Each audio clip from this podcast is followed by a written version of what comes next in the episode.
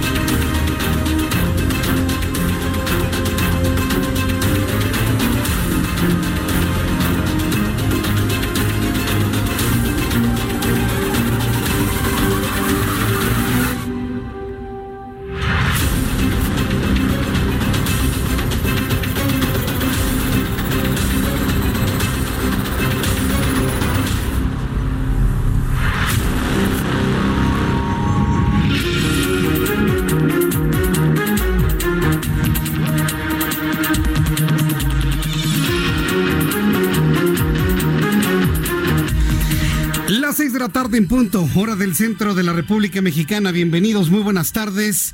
Iniciamos el Heraldo Radio de este viernes 7 de febrero del año 2020. Súbale el volumen a su radio, le tengo la información más importante hasta este momento. Ayer en el sentido de que la pareja sentimental de uno de los líderes criminales más relevantes de la entidad eh, fue liberada. El juez eh, alega fallas al debido proceso. Se busca ubicar todos los bienes producto del pago de rescates, puesto que con esos recursos los secuestradores lograban, no obstante ser detenidos, mantener un alto nivel de vida para sus familias. Of novel coronavi- coronavirus. The main reason for this declaration is not because of what is happening in China, but because of what is happening in other countries. Bueno, el miércoles es la cena con los empresarios, ya, para que nuestros adversarios este, no imaginen mucho y no vuelen. El menú va a ser tamalitos de chipilín con chocolate. A ustedes. Y risa y risa los reporteros, son una pena verdaderamente, en lugar de que alguien le dijera, señor presidente, háblenos en serio, cuál va a ser la cena, cuál es el motivo, qué es lo que busca lograr. Pero ¿cuál es el resultado?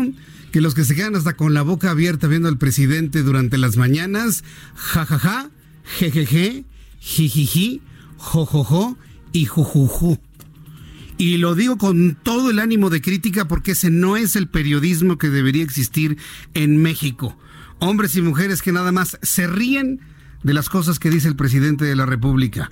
Así iniciamos nuestro programa de noticias y como primer asunto le informo que el gobierno federal todavía no tiene una orden de aprehensión contra Ovidio Guzmán López, hijo de Joaquín Guzmán Loera, lo señaló Alfonso Durazo, secretario de Seguridad. Vamos a escucharlo. Creo que estamos enterados eh, todos, pero a diferencia de el operativo anterior, tenemos ahora que consolidar toda la parte judicial, es decir, la judicialización del caso para evitar que se presenten decisiones judiciales como la que conocimos ayer.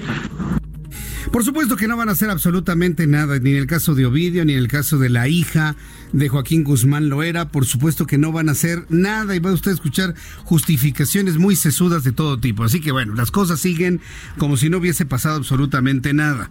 Y tras la liberación de Karina N., presunta pareja sentimental del Marro, Alfonso Durazo, titular de la Secretaría de Seguridad y Protección Ciudadana, asegura respetar la decisión del juez, sin embargo la calificó como una acción lamentable lamentamos hechos eh, como los que se registraron ayer en el sentido de que la pareja sentimental de uno de los líderes criminales más relevantes de la entidad eh, fue liberada. el juez eh, alega fallas al debido proceso. Nosotros respetamos la decisión del juez, pero no deja pues de ser eh, lamentable que después de un esfuerzo de investigación relevante nos encontremos con que de nuevo algunos, algunas personas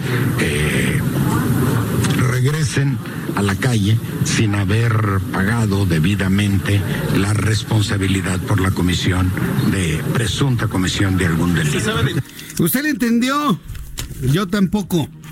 Más adelante le voy a tener todos los detalles de lo que dijo el señor Alfonso Durazo en esto, o lo que quiso de alguna manera explicar. También le informaré que continúa la investigación del multihomicidio contra la familia Levarón.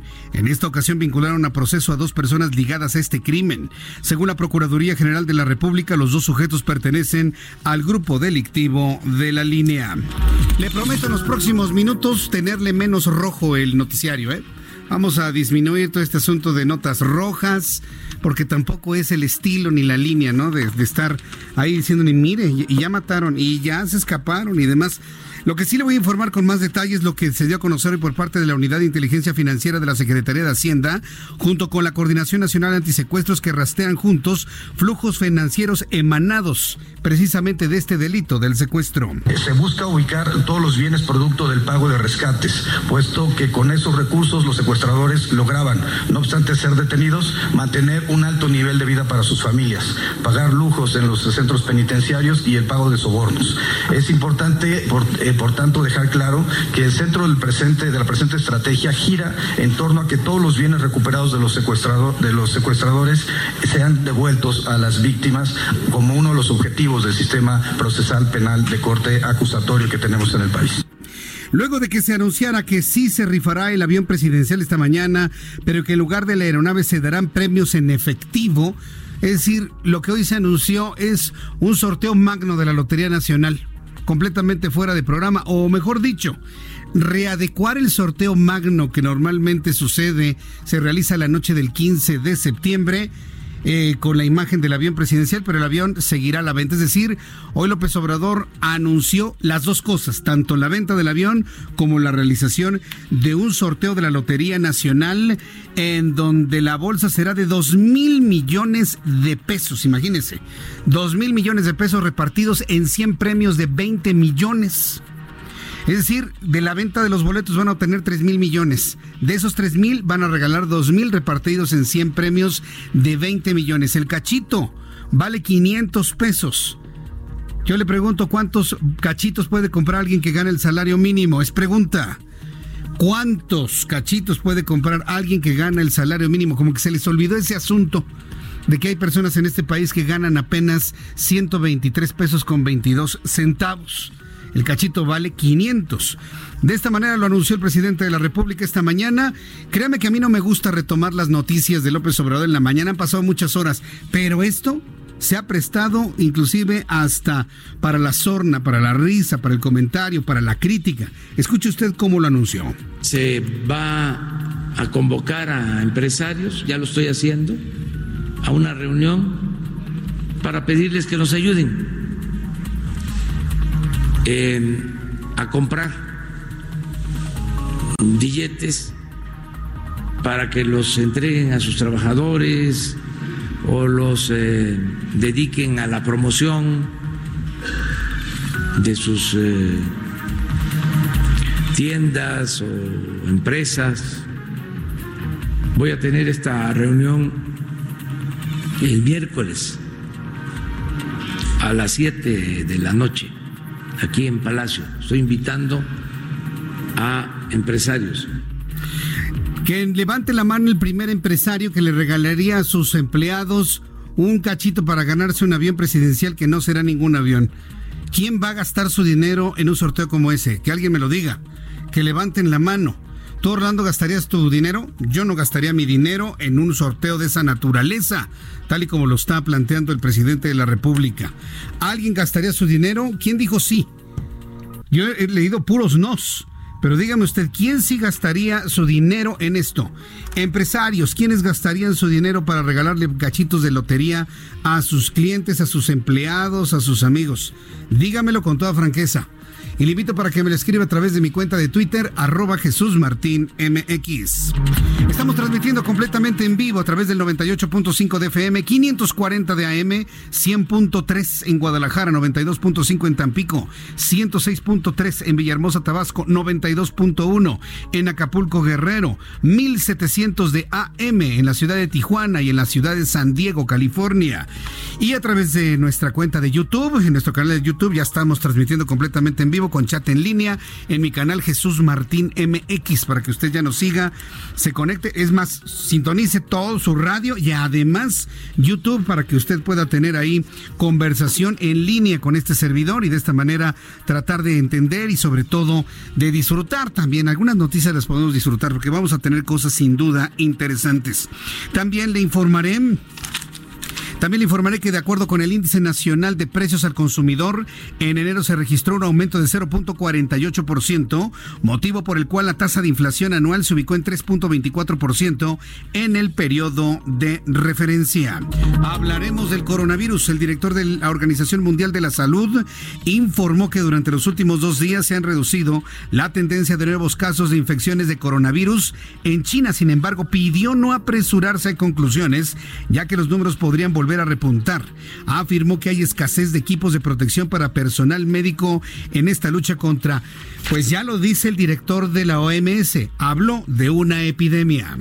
The world is facing chronic shortage of personal protective equipment, as you might imagine. This afternoon, I will be speaking to the pandemic supply chain network to identify the bottlenecks and find solutions and push with fairness in distribution. Bien, pues esto es lo que informó el director de la Organización Mundial de la Salud. Están preocupados porque no hay los elementos necesarios y le están pidiendo a los países donde no hay coronavirus, es decir, países como México, por supuesto, que no desperdicien estos materiales en caso de ser necesarios. Es un asunto interesante y al mismo tiempo se informa que se ha reducido, ha bajado de manera significativa la velocidad de transmisión y crecimiento del coronavirus. Pero son muchísimos casos, estamos hablando de 600, más de 600 muertos, eh, casi 30 mil personas infectadas con esta nueva cepa del coronavirus. Le tendré números, detalles, puntos de vista, todo lo que usted quiere saber sobre el coronavirus en los próximos minutos aquí en el Heraldo Radio. Las 6 de la tarde con 12 minutos hora del centro de la República Mexicana. Saludamos a nuestros compañeros reporteros urbanos, periodistas especializados en información de ciudad. Empiezo con mi compañero Daniel Magaña. ¿En qué zona te ubicas, Daniel? Adelante.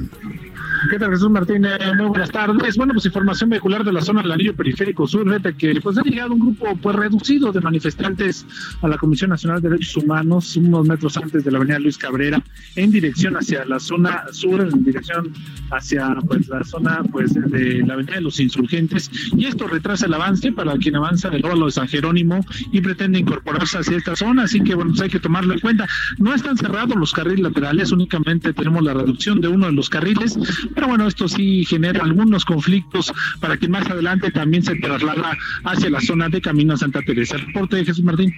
Muy buenas tardes. Gracias, muy buenas tardes. Gracias por la información, Daniel Magaña. Vamos con nuestro compañero Israel Lorenzana. ¿En qué zona de la ciudad te encuentras, Israel? Jesús Martín, gracias. Estamos ubicados en la calle Andrés Bello, en el número 10, aquí en la zona de Polanco, donde se ubica la Embajada de Chile en México. Y es que tenemos aproximadamente 20 personas, todos ellos están llevando a cabo un mitin, el famoso cacerolazo. Ellos están exigiendo la liberación de más de 2.000 personas que están con prisión preventiva en todo Chile. Y bueno, pues con cacerolas están manifestándose aquí a las afueras de la Embajada. Por suerte, circulación local. Aún así tenemos elementos de la Secretaría de Seguridad Ciudadana agilizando la habilidad con dirección hacia la zona de reforma para quien se desplaza hacia el Auditorio Nacional y también en el sentido opuesto con dirección hacia la zona del periférico. Hay que tomarlo en cuenta. Jesús Martín, es la información que te tengo. Muchas gracias por la información, Israel. Hasta luego. Hasta luego, que te vaya muy bien. Nuestro, nuestros compañeros reporteros urbanos en todas las calles de la Ciudad de México. Observamos un viernes hasta cierto punto, como todos los viernes. Me sorprende que el periférico sur, a la altura de Jardines del Pedregal, rumbo a la glorieta de Insurgentes y a la glorieta de Vaqueritos va con una velocidad muy aceptable. Sin embargo, a la altura de Cuemanco tenemos cierres a la circulación, accidentes, para que usted tenga toda la paciencia para quienes van rumbo al embarcadero del Parque Ecológico Xochimilco o bien hacia la zona de San Lorenzo Tezonco. Son las 6 de la tarde con 18, perdón, con 14 minutos, las 6 de la tarde con 14 minutos hora del centro de la República Mexicana. Mi compañero Abraham Arreola nos recuerda qué sucedía un día como hoy, 7 de febrero, en otros momentos del tiempo, en México. Es momento de saber, de averiguar, de investigar qué sucedió en un día como hoy en México. 1971. Es asesinado Melchor Ortega, expresidente del Partido Revolucionario Institucional. 1853. Asume la presidencia provisional de la República Manuel María Lombardini. Y 1931. Entra en vigor la reforma constitucional enviada por el gobernador Abelardo Rodríguez, la cual divide a Baja California en dos territorios, los cuales estarían separados por el paralelo 28. Esto fue un día como hoy en México. Muchas gracias, Abraham Arriola, por toda la información del día de hoy y sobre todo la a manera de efeméride, siempre importante recordar y tener memoria, tener memoria histórica. Vamos a revisar las condiciones meteorológicas para las próximas horas. El Servicio Meteorológico Nacional nos informa sobre este Frente Frío número 38. Ya tenemos varios días con este Frente Frío. ¿Qué cree que provocó el Frente Frío número 38? Si tenemos algo que agradecerle al frío, es la belleza del paisaje en el oriente del Valle de México. Se juntó este sistema, ¿se acuerda que le había dicho que teníamos una masa de aire húmedo que junto con el aire frío provocaba un aire frío feo, de ese que cala hasta los huesos? ¿Se acuerda que se lo comenté el miércoles? Bueno, pues gracias a estos dos sistemas que se encontraron en la alta atmósfera, cayó nieve en el volcán Popocatépetl y en la mujer dormida en el Iztaccíhuatl. Por lo tanto, tenemos un paisaje nevado precioso en el oriente de la Ciudad de México. No se le envidia absolutamente nada ningún paisaje canadiense o suizo, de verdad que no. Lo que observamos en el Valle de México en los momentos de mayor claridad de nuestros cielos es verdaderamente bello, es verdaderamente espectacular.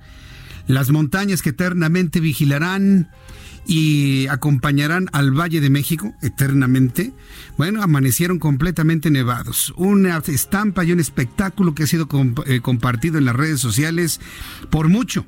Así que si usted tomó fotografías de los volcanes, hoy en el oriente del Valle de México, ya sea que nos escuche del lado del Estado de México, de la Ciudad de México, o bien del lado de Tlaxcala y del lado de Puebla, del lado de Veracruz, si tiene fotografías del pico de Orizaba, del Nevado de Colima, en fin, de todos los volcanes, las montañas nevadas en todo el eje eh, volcánico central, pues le invito para que nos los envíe a través de mi cuenta de Twitter, arroba Jesús Martín MX. Envíeme las fotografías que haya logrado de los volcanes Además, no se me vaya a distraer si anda manejando, ¿eh? por favor, porque si no tiene un accidente, me va a responsabilizar a mí. Mejor se orilla, se estaciona, si tiene una bella vista de los volcanes, le toma una foto y nos la comparte a través de nuestra cuenta de Twitter, arroba Jesús Martín MX. El Frente Frío número 38 nos ha regalado este espectáculo hermoso, la verdad. Y bueno, pues el meteorológico está informando que se están pronosticando lluvias. Bueno, este, este es el, el pronóstico que podemos observar mucho más temprano a las 7 de la mañana. Pero en lo que resta de esta tarde, según el informe más reciente del meteorológico, ahora sí, esta noche y madrugada se pronostican lluvias puntuales fuertes en Veracruz y en Chiapas. Frente 38 se extiende desde el oriente de Yucatán y la masa de aire frío asociada a este sistema frontal modifica sus características térmicas, ocasionando nieblas, neblinas y lluvia acumulada. Dice el meteorológico que las lluvias pueden acompañarse de descargas eléctricas y fuertes rachas de viento. Las rachas de viento otra vez las hemos sentido en el centro del país, en el Valle de México, por lo que le pedimos tenga usted mucha precaución si pasa por espectaculares postes y árboles secos. Aquí estaremos muy atentos en el Heraldo Radio para poder eh, transmitir a las autoridades correspondientes sus denuncias y en un ratito más le voy a decir cómo lo vamos a hacer. Por lo pronto, ya con estos elementos le doy a conocer el pronóstico del tiempo para las siguientes ciudades este fin de semana. Amigos en el Estado de México, seguirá siendo mucho frío, por ejemplo, en la ciudad de Toluca, en la zona zonas altas del Estado de México, con una temperatura mínima de 1 bajo cero, máxima 23. En Guadalajara, Jalisco, la mínima será de 8, máxima 26. En Monterrey, Nuevo mínima 16, máxima 26, mientras que en Tampico, la mínima será de 21, máxima 24. Villahermosa, Tabasco, mínima 22, máxima 31. En Acapulco, Guerrero, mínima 20, máxima 29. En este momento, 27 grados en Acapulco. Qué rico clima ya. En Tijuana, Baja California, 9 la mínima, máxima 19. Estará el cielo azul completamente soleado. Y aquí en la capital de la República, el termómetro en estos momentos marca 22 grados Celsius. La temperatura mínima 9 y la máxima para mañana, mañana sábado, 26 grados Celsius.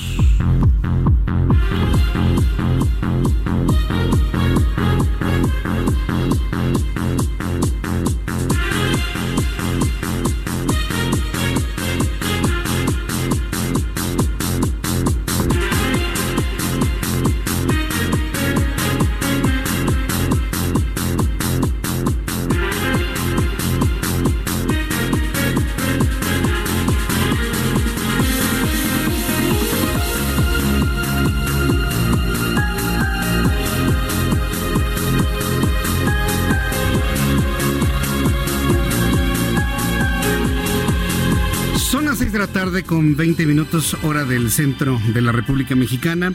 Me da un enorme gusto saludarla a través de los micrófonos del 98.5 de FM y a través del 540 de amplitud modulada en el centro del país. Gracias por estar eh, con nosotros y estoy respondiendo sus comentarios a través de mi cuenta de Twitter, arroba Jesús Martín MX. Me escribe Eduardo Sánchez. Mira, Eduardo, yo lo único que te puedo decir, y ya como, como último asunto antes de ocultarte de nuestro canal, que esas cosas se preguntan sin llorar, ¿sí? Sí, luego, por ejemplo, ese tipo de comentarios y consultas y señalamientos, lo único que nos demuestran es la profunda envidia, la profunda envidia que ha generado el éxito de nuestra emisora en otras partes. Sabemos perfectamente quién eres y de qué emisora me estás llamando. Lo, veo aquí porque tenemos las aplicaciones para hacerlo. Entonces, de verdad, no hay nada más eh, horrible en la vida que criticar el éxito de los demás. Yo sé que en México el éxito no se perdona. Sí, pero lo único que hacen es, quedar en ridículo, Eduardito. Pero bueno, está bien. Digo, haz tú lo que tienes que hacer, trabaja, lucha, eh, trata de hacerlo mejor que nosotros y ya en ese momento platicamos. ¿De acuerdo? Y por lo pronto, bueno, nuestros amigos que de, buena, con buena lid están eh, comentando nuestros, nuestras noticias del día de hoy, pues les agradezco mucho a Edwin Saucedo, a Marianés Rojas, a Honoria Lara, Alberto Pelayo, muchas gracias, Eli Wolf, muchas gracias, Eli, Nora A, Lucho CMX, Víctor Méndez, Arturo González, eh, muchas gracias a todos los que nos están escribiendo, saludando y sobre todo eh, enviando todo tipo de comentarios favorables para todo este gran equipo de profesionales de la información del Heraldo Radio. Son las 6 de la tarde con 22. Vamos al asunto de las denuncias, Orlando. Fíjense que aquí en el Heraldo precisamente, como estamos en total y, completa expansión, y nos han llegado una gran cantidad de, de, peticiones de ayuda, de auxilio, de denuncia y demás pues hemos decidido un servicio para las miles de personas que se comunican con nosotros todos los días. Aquí en el Heraldo Media Group nos interesa escucharte. Si hay, por ejemplo, baches en su calle, yo sé que todas las alcaldías, antes delegaciones, tienen sus, eh, sus formas de contacto con su con sus gobernados, pero a veces es tanto el problema que algunas cosas se pasan por ahí. Entonces, si usted ha visto baches en su calle, una fuga de agua, es usted víctima o testigo de un delito, eh, le invito para que se acerque a nosotros aquí al Heraldo, en todas sus plataformas, escrito, web, radio, televisión, y nos puede enviar una denuncia ciudadana. Tenemos un número, a la manera moderna como se hace, eh, un número telefónico de WhatsApp le gusta a usted escribir por WhatsApp. Le voy a dar un número telefónico en este momento. Súbale el volumen a su radio. Tome papel y lápiz, porque aunque seamos muy tecnológicos, el papel, el lápiz, la pluma o algo para escribir no han pasado de moda. Es más, es importante que usted siempre tenga un instrumento de escritura a la mano. Desde pluma fuente, si usted quiere, hasta una sencilla pluma de las que venden en cualquier papelería, debe tener junto a usted. Anote el siguiente número telefónico, se lo voy a ir poniendo también en nuestro chat en línea de YouTube. El número de WhatsApp es el siguiente, WhatsApp es 55 39 28 29 28 otra vez. 55 39 28 29 28. Está sencillo. Este número telefónico este número telefónico sirve para que usted nos envíe todo tipo de denuncia ciudadana de lo que ocurre en esta gran capital y nosotros aquí en el Heraldo vamos a enviar esto a las autoridades correspondientes. Así que te pregunto, Orlando, ¿ya, eh, ¿ya está funcionando? ¿Ya está funcionando el WhatsApp? ¿Quién lo tiene? ¿Quién lo tiene en su mano? ¿Allá, allá arriba? Avísales que ya les van a empezar a enviar todo tipo de WhatsApps. A partir de este momento ya, mande todas las denuncias de la Ciudad de México, todas, ¿eh? Pero libremente, ¿sí? Entonces yo le invito para que nos lo envíen a través de este número telefónico 5539 28 29 28. Otra vez, 55 39 28 29 28. Entonces, nos envía un mensaje de WhatsApp. Aquí hay un bache en la calle tal. Acabo de ver un asalto en tal lugar. Se va a caer un árbol en tal lugar. Acaban de chocar dos autos en tal lugar. Lo que usted vea. Le invito para que nos lo haga saber a través de este número 55 39 28 29 28. Ya en este momento, ya eh, estamos recibiendo las primeras, muchas gracias por la confianza, ya estamos recibiendo los primeros WhatsApp y ya le estaré platicando cómo finalmente es aceptado este número. Ahí le va, 55 39 28 29 28 y lo guarda así como denuncia el Heraldo de México, ¿no? Denuncias el Heraldo de México, así lo guarda y todo lo que vea nos lo envía por ahí. Vamos a ir a los mensajes y de regreso le tengo toda la información de lo que ha ocurrido el día de hoy. La Fiscalía General de la República informó que fueron vinculados a proceso dos hombres quienes presuntamente participaron en la masacre de la familia Levarón a principios de noviembre pasado. Siguen investigando, sigue avanzando, ha sido el compromiso del presidente de la República. Voy a los anuncios y regreso enseguida. Le invito para que me envíe sus mensajes a través de nuestra cuenta de YouTube, Jesús Martín MX, y a través de nuestra cuenta de Twitter arroba Jesús Martín MX.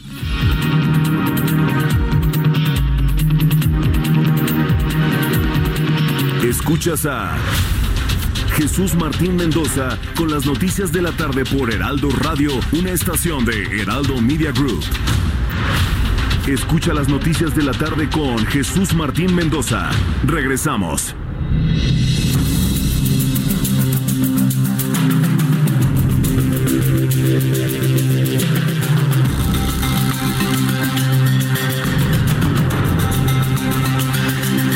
De la tarde con 31 minutos hora del centro de la República Mexicana. Durante esta semana se ha vuelto profundamente viral, se ha vuelto muy, muy, muy viral, un video en donde aparecen tres muchachos que están brincando y uno de ellos, el del centro, le ponen el pie y se cae completamente de cráneo en el suelo. Esto ha generado un, bueno, ha impactado de una manera enorme a muchos eh, amigos de, las redes sociales, padres de familia, sobre todo de escuelas privadas, que han encontrado en esto, bueno, pues un verdadero alertamiento. Bueno, quiero platicarle algo sobre este asunto. Este video es real este video es real, lo que sucede ahí es real, la lesión que sufre el muchacho es real y lo que sabemos es que el joven falleció. ¿Dónde ocurre esto? No ocurre en México, debo decirle. Es, eh, esto ocurrió en Venezuela. Esto ocurrió en una escuela venezolana. Pero bueno, independientemente de la escuela donde haya sido, sí, independientemente de donde haya ocurrido, eh, el colegio se llama Santo Tomás de Aquino. Sucedió en una ciudad de Venezuela. En, el colegio Santo Tomás de Aquino, y este joven fue grabado. Lo que sabemos desde allá, desde Venezuela, es que el muchacho ya murió, ya falleció, porque están participando en una cosa que se llama Cráneo Roto Challenge. Así se llama. Es una estupidez. Es de las cosas más tontas y poco inteligentes que he visto en mi vida. Cráneo Roto Challenge o Break School Challenge, como usted quiera llamarlo. Entonces, eh, vamos aclarando algunas cosas. El video no es de un colegio en México, es un colegio venezolano. Es el Santo Tomás de Aquino. El asunto es real y efectivamente existe en algunos colegios ese challenge o ese reto. La verdad de las cosas es que me parece que es de lo más eh, tonto, por decir lo menos. Muchas escuelas privadas, públicas también aquí en México, a raíz de este video han empezado a emitir comunicados, han girado ya algunas circulares a las asociaciones de padres de familia, todos los papás que están, por ejemplo, en, eh, chats de WhatsApp, se han alertado por ello, se han hablado con los muchachos, se han hecho advertencias de que quien esté haciendo esto quedará automáticamente expulsado. Sé de varias escuelas que han advertido a sus estudiantes que quien sea eh, encontrado haciendo este challenge dentro de instalaciones escolares, sin mediar más, se van expulsados. O sea, medidas verdaderamente fuertes para evitar que se mueran los chavos o que se lesionen de manera grave. Lo sorprendente es que está de moda. ¿Cómo, cómo algo tan poco inteligente, por decir algo, puede estar de moda? Ya lo platicaremos un poco más adelante, pero sí ha preocupado a muchos padres de familia que tienen hijos en escuelas a nivel primaria, quinto, sexto o los tres grados de secundaria. Y estaremos eh, obteniendo también más opiniones y comentarios. Si usted es padre de familia o si usted eh, ha visto que algún muchacho hace esta tontería, porque es de verdad es como para tener un coeficiente intelectual, bueno, pero inferior del reino animal, porque pues ni siquiera los animales se arriesgan de esa manera. Eh, yo le invito para que me comparta la información que usted tenga. Y de esta manera, a través de los padres de familia, a través de nuestro programa de noticias que se escucha en toda la República Mexicana, empezar a advertir de este tipo de tonterías provocadas por la moda. Y México es un país muy proclive a la moda, es muy proclive a hacer lo que hacen otros, pensando que eso es lo in, pensando que eso es lo aceptado, pensando que eso me incluye dentro del conocimiento de todos. México es un país que imita demasiado lo que sucede en el exterior. Por eso es la preocupación y la insistencia y por eso ha causado tanto impacto en especial en nuestro país. Seguiremos platicando sobre el cráneo roto challenge y si me quiere compartir algo a través de mi cuenta de Twitter arroba Jesús Martín MX. Tengo la línea telefónica Jimena Puente, ella es diputada del Partido Revolucionario Institucional. Jimena Puente, me da mucho gusto saludarla, bienvenida, muy buenas tardes. Jesús, ¿cómo estás? Muy buenas tardes. Me da muchísimo gusto saludarte a ti y a todos los auditores. Gracias por la llamada telefónica. Ahora, a raíz de lo que hemos conocido de las protestas en la Universidad Nacional Autónoma de México y de tiempo atrás, hemos notado una especial sensibilidad en los asuntos que tienen que ver de la violencia de género. Y entiendo que está haciendo usted un llamado que no se espera una noticia más de violencia o gravio por violencia de género para empezar a actuar. Aquí la pregunta es, ¿cómo empezamos y cómo? ¿Cómo lo hacemos, diputada Puente? Díganos desde su punto de vista. Así es, mira, creemos que el silencio es el principal aliado de la impunidad y que cada que se registre un acto de violencia, y ya lo decías, no solo en instituciones públicas como universidades, que es un tema tan delicado, sino de todos los sujetos obligados. ¿Qué quiere decir?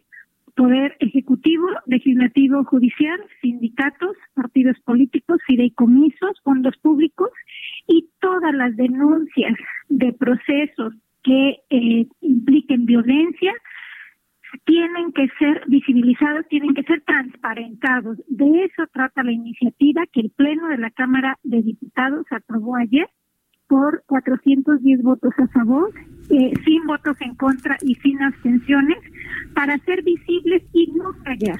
Porque en México tenemos una situación muy delicada de violencia de género, ya lo dice el propio INEGI, que más del 66% de mujeres mayores de eh, 15 años han sufrido violencia. Imagínate qué, qué, qué panorama eh, nacional tenemos.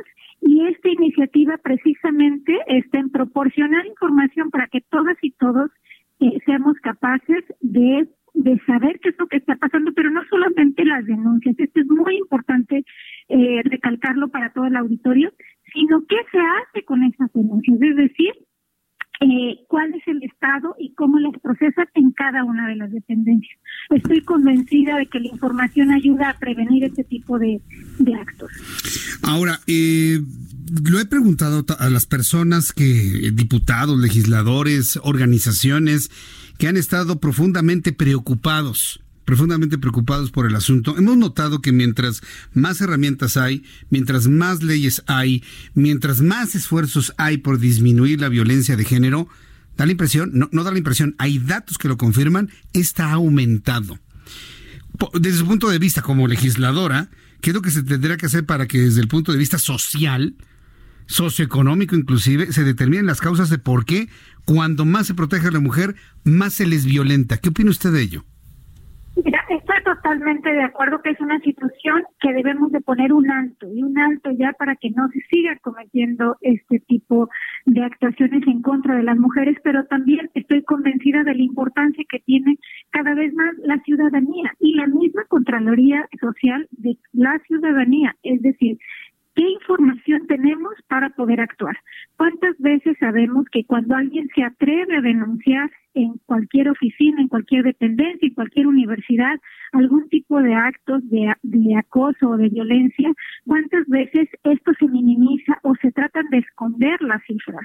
Y con esta iniciativa precisamente buscamos que la gente, la misma sociedad, se vuelva un contralor de esas autoridades y también tenga la información para saber qué se hace con este tipo de denuncias. Y eso, eso nos parece fundamental, por eso creemos que eh, estar en contra de la violencia de género va más allá de partidos eh, políticos y de circunstancias.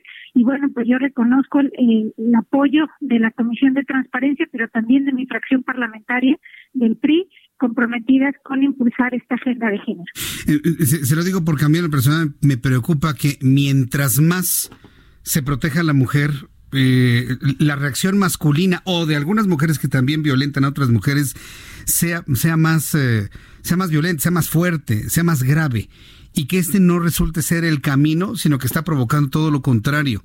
¿En qué momento se tendría que hacer una evaluación si efectivamente esta estrategia funciona? No, primero está en proporcionar esta información, porque nuestros nuestros cifras también indican que cuando hay este tipo de actuaciones se tratan de ocultar. Lo primero que se hace es, por ejemplo, en las universidades, eh, pues se cambia el maestro de escuela y no pasa nada. Entonces, ¿qué estamos haciendo con esta iniciativa? Pues decir verdaderamente qué tipo de procedimientos, en qué estado van los procedimientos y qué se hace con estos con estos agresores. ¿Por qué? Porque más del 98% de las agresiones son en contra de mujeres y eso es lo que tratamos de prevenir y con información y con transparencia, pues empoderar también a la sociedad y por supuesto empoderar a las mujeres. Bien, pues eh, diputada Jimena Puente, no nos resta más que ir viendo cómo va funcionando esto conforme avance el tiempo. Y yo le quiero agradecer mucho el que nos haya tomado la llamada telefónica el día de hoy, diputada. Con mucho gusto estamos a tus órdenes también para informarte qué es lo que irá pasando con esta iniciativa y sobre todo con la aplicación de la misma. Correcto, sí. ¿Cómo, cómo va su proceso de aprobación y la aplicación de la misma? Correcto. Estaremos siempre atentos. Gracias, diputada Jimena Puente. Muchísimas gracias por este importante espacio. gracias, hasta pronto, que le vaya muy bien. Es Jimena Puente, y es diputada del Partido Revolucionario Institucional. Ha escuchado aquí en el Heraldo Radio, 98.5 de FM en el centro del país, 540 de amplitud modulada. Gracias por sus llamadas, sus comentarios, opiniones. Ah, le he dado a conocer un número telefónico. Eh, donde vamos a estar aglutinando todas, todas las, las denuncias eh, recibí 70 denuncias. ¿En cuánto, Lizeth Basaldúa? ¿En un minuto?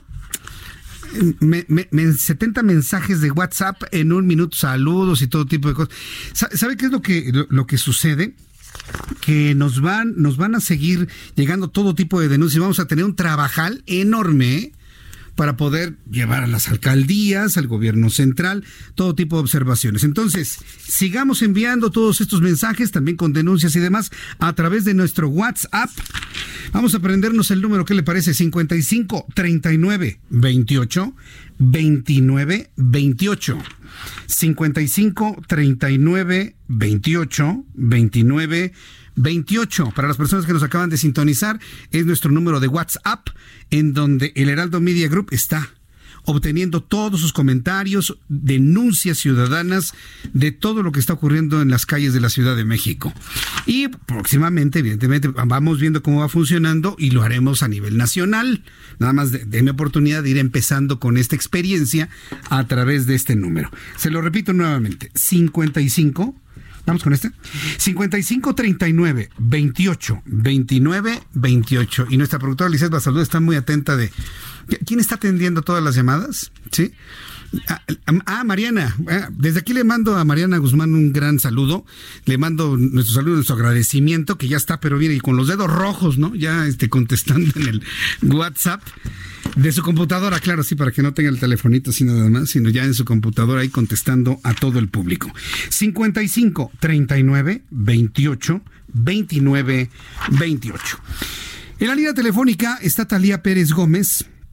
Ella es mamá con cuatro años de cáncer de ovario y la hemos invitado sobre todo porque sensibilizados al problema de la falta de medicamentos para los niños, el asunto no nada más lo están padeciendo los niños con algún tipo de cáncer, sino también los adultos. Ahora nos está denunciando que no hay medicamentos para las quimios en el Hospital Regional Adolfo López Mateos del ISTE. Talía Paredes Gómez, bienvenida al Heraldo Radio. Gracias por tomar la llamada telefónica. Buenas tardes. Hola, buenas tardes. Gracias por el espacio. Muchas, muchas gracias por, eh, doblemente se lo agradezco, ¿no? Por compartirnos su historia que ha estado viviendo ahí en el Adolfo López Mateos de Liste. Es el que está en Universidad y Circuito Interior, ¿verdad? Río Churubusco. ¿Es ese hospital? Exacto, es ese. Bien, ¿usted desde cuándo sabe que, que, padece cáncer de ovario o tiene algún tipo de tumoración en, en, su ovario? ¿Desde cuándo tiene usted esta noticia y este diagnóstico, Talía? Desde hace cuatro años. ¿Y a lo largo de todos estos años se ha atendido en el mismo hospital? Sí. Sí. Sí, siempre. Y, y, antes de que iniciara esta administración, ¿no había tenido usted problema por falta de medicamentos o, o no. lo necesario para el tratamiento de su padecimiento? No, nunca. Nunca. ahorita. ¿Y qué le dicen ahorita? Ahorita nos dicen que no tenemos que esperar, que tenemos que estar llamando para ver si llega el medicamento, que solo esperamos y que estemos o ir al hospital uh -huh. o estar llamando. Quiero insistir en esto. En los últimos años, nunca, aunque sea se había trazado su tratamiento, su medicamento, lo que usted necesita, nunca había sucedido esto. Nada más una ocasión, pero fue de sí, este, llamen mañana que ahí llega el medicamento los viernes. Uh -huh. Y sí, llamamos y luego luego estaba y entonces la tomó. Uh -huh. Pero no fue tanto tiempo. No fue tanto tiempo como ahora. ¿Cuánto tiempo ha esperado el medicamento? Desde el 16 de enero. Desde el 16 de enero, es decir, van más de dos semanas, casi tres semanas, y no ha llegado el medicamento. ¿Y, ¿Y, cuál es la opción que tiene usted para no atrasar su tratamiento? ¿Ha tenido que ir a hospitales privados o ha tenido que comprarlo de manera privada el medicamento? ¿Cuáles han sido las acciones que usted y su familia han realizado, Talía? Pues nosotros empezamos a investigar en cuánto estaba el medicamento, uh -huh. porque la intención era comprarlo, sí. pero la verdad está muy caro. ¿Cuánto cuesta? 7.500. 7.500 pesos una dosis. Cada ampolleta, ajá. Siete. Y mi mamá ocupa tres ampolletas. ¿Tres ampolletas? ¿Diarias? Eh, no, las toma cada tres semanas. Cada tres semanas. Es decir, eh, cada tratamiento de, de tres semanas es de poco más de 21 mil, casi 22 mil pesos. 22 mil 500. 22 mil 500 pesos. ¿Y uh -huh. qué han hecho ante la falta de, del, del medicamento? Pues hasta ahorita me estoy moviendo yo. Uh -huh. Estoy tratando de, de, que las autoridades nos escuchen. Sí. Este, pues ahí en el hospital nos dicen nada más que tenemos que esperar. Sí. Que hasta cuando haya no nos dan una fecha de el viernes ya va a haber. No, no, no nos dan una fecha. Entonces, por eso me estoy moviendo ahorita con ustedes. Estoy tratando de abrir un espacio con ustedes para poder que esto le llegue al presidente o a la persona indicada para poder tener este los medicamentos. Sí, el, el, el, presidente sabe, sabe esta situación, el, en esa ideología, en esa idea de quererle quitar el negocio de los medicamentos a los que gobernaban antes el país. Y dejárselo ahora a los que vienen, pues ha descubierto durante este tiempo a muchos pacientes. Él lo sabe y sabe cuáles son las razones por las cuales hay esta falta de medicamento. Aquí la idea sería eh, ir directamente con el director del ISTE. ¿Han buscado usted al director del ISTE o al, alguna autoridad del hospital ahí? ¿Qué les han dicho?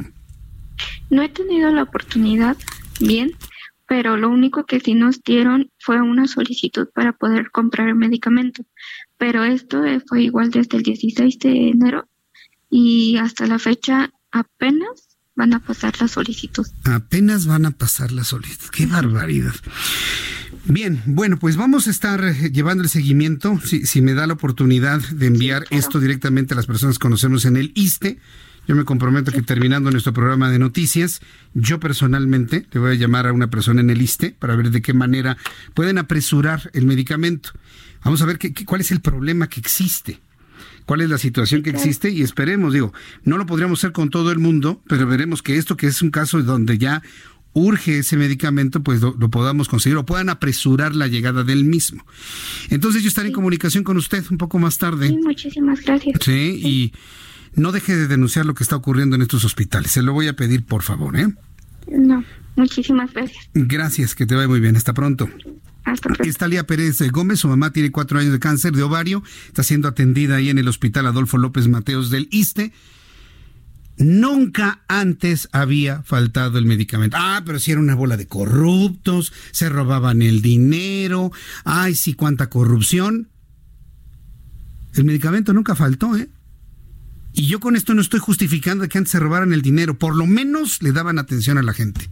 Hoy combaten mucho la corrupción, se ahorran mucho dinero que no nos dicen dónde está, ojo con esto, ¿eh? Se ahorran muchísimo dinero que no nos dicen dónde está guardado o quién lo tiene y no hay medicina. Y no hay medicina por corrupción del hospital, ni, ni, la culpa la tiene Felipe Calderón, porque la tendencia es culpar a Felipe Calderón de todo. No, no, la culpa no es de Felipe Calderón. La culpa la tiene la estrategia de cambio de proveedores de medicamentos para decirles adiós al negocio de los anteriores y bienvenidos los del negocio de ahora. Eso es todo. ¿Para qué nos hacemos cruces? ¿Para qué nos estamos ahí? Ay, ¿por qué faltará el medicamento? Pues porque están cambiando el negocio para otros, ¿no? Tan fácil y tan sencillo entenderlo de esa manera. Pero lo que les ha fallado es haber hecho una previsión para no desproteger a la gente. Eso es lo que ha pasado. Eso es lo que tenemos enfrente. Eh, eh, eh, nos dice Talía, ese quiero que lo escuche el presidente. El presidente sabe perfectamente bien la cantidad de personas que están padeciendo la falta de medicamento. Lo sabe perfectamente bien. Aquí la cosa es buscar la forma de apresurarlo, tanto para la mamá de Talía como para otros pacientes, tanto infantiles como adultos, para que reciban su medicamento cuanto se han reunido con gobernación, sí es un asunto de salud. El otro día que se reunieron los padres de familia de los niños con cáncer en gobernación, yo hice un comentario y luego, luego me llaman de gobernación. No, no, Jesús Martín, nosotros no tenemos la culpa, es un asunto de salud. Entonces, ¿para qué aceptan que se reúnen los padres de familia con la secretaria de gobernación? En el momento que dije, ay, apenas están viendo los protocolos después de un año y medio de gobierno, no, no, no le hagan, no le hagan. Si la misma explicación es para los adultos que necesitan medicamento para su cáncer, que apenas están viendo los protocolos, mejor no digan nada. Mejor nada más digan, ya, va a llegar, ya va a llegar, aguántenos, aguántenos, estamos destrabando todo lo que tenga que destrabar, destrabar ya va a llegar el medicamento. ¿Cuántas personas no llegarán a la dosis del medicamento porque sucumban a su enfermedad? Serán datos que ya iremos conociendo conforme avance el tiempo, lamentablemente y tristemente. Son las 6 de la tarde con 51 minutos, las 6 de la tarde con 51, hora del centro de la República Mexicana. Le recuerdo que tenemos un WhatsApp abierto para usted. Ya póngale su teléfono celular, nos manda un mensaje con todo tipo de denuncia ciudadana. 55 39 28 29 28. 55 39, apréndase ese. Y luego 28 29 28. Y ahí nos envía todo tipo de comentarios, nos envía toda la denuncia ciudadana. Será muy importante conocer de usted este tipo de denuncias y empezamos a trabajar para que la H del Heraldo Media Group empiece a trabajar por usted para ir canalizando toda esta denuncia ciudadana. Un poco más adelante, aquí en el Heraldo Radio, le voy a tener una entrevista que no se puede perder, por favor, un poquito más adelante. Se la anuncio ahora. Voy a conversar con Ramón Espinaza Pereña. Él es subdirector de riesgos volcánicos del CENAPRED. ¿Sabe de qué le vamos a preguntar? Le vamos a preguntar por qué hay tantos sismos en Parangaricutiro, en Michoacán. Hay quienes dicen, no, es que ya va a despertar el volcán este, Paricutín. Decirlo nada más por un racimo de sismos que han ocurrido durante la última semana y media me parece muy aventurado. Pero ¿qué han investigado los especialistas en vulcanología y en sismología sobre este fenómeno que nos ha sorprendido a todos? Bueno, lo vamos a tener un poco más adelante aquí en el Heraldo Radio. Y por lo pronto, bueno, pues irle agradeciendo sus comentarios y opiniones sobre este y otros, y otros temas. Quiero informarle que la Fiscalía General de la República, antes de irnos a los mensajes, la Fiscalía General de la República ha dado a conocer que fueron vinculados a proceso dos hombres quienes presuntamente participaron en el asesinato de integrantes de la familia Levarón. ¿Se acuerda de este caso a principios de noviembre de 2019? Bueno, se trata de alguien que se llama Sergio V. Fidencio G acusados principalmente por delincuencia organizada, los cuales son presuntos integrantes del grupo delictivo La Línea. Acuérdense que si yo no tengo posibilidad de dar los apellidos es porque están protegidos por derechos humanos. Sí, porque se va a presumir su inocencia. Sin embargo, ya fueron detenidos como presuntos responsables de esa masacre. Finalmente, el juez de distrito estableció tres meses y dos meses respectivamente para concluir la investigación complementaria y poder determinar la verdadera responsabilidad de estos hombres, en este caso que ha comprometido el presidente de la República, Andrés Manuel López Obrador, revelar, eh, descubrir finalmente las responsabilidades, una promesa que le hizo directamente a la familia Levarón. En otro asunto, tras la liberación de Karina N., presunta pareja sentimental del Marro, líder del cartel de Santa Rosa de Lima, Hoy Alfonso Durazo, quien es el secretario de Seguridad y Protección Ciudadana, comentó que respeta la decisión del juez, pero considero que es un hecho lamentable. Ya sabes, vivimos en un país, yo te respeto, pero pero qué lamentable, ¿no? Cabe señalar que el juez que lo determinó aseguró que se debió a un error en el proceso de cateo por parte de la Fiscalía Estatal de Guanajuato. Esta última informó que ya impugnó la decisión, por lo que el proceso continúa, según ellos, pero pues ya Karina fue liberado, eh, además de Karina fueron liberados los tres sujetos con la que fue apresada. Y todo esto, la liberación se da no porque sea inocente, que todavía eso está por comprobarse, sino porque hubo un error en el proceso. Yo siempre he pensado que esos errores en los procesos, errores en la fundamentación de un expediente, los errores en la se hacen a propósito. Para que, mira, con este errorcito, mira, ya, ahí se acaba y al ratito sales libre y demás. No tiene ningún caso que le presente las excusas de Alfonso Durazo. No tiene ningún caso, como para que ya finalmente estas personas empiezan a quedar en libertad. En cinco minutos serán las siete de la noche. Quiero informarle al público que nos escucha en el resto de la República Mexicana que las noticias continúan hasta las ocho de la noche. ¿Qué es lo que tiene que hacer? Fácil. Vámonos todos a www.elheraldodemexico.com. www.elheraldodemexico.com.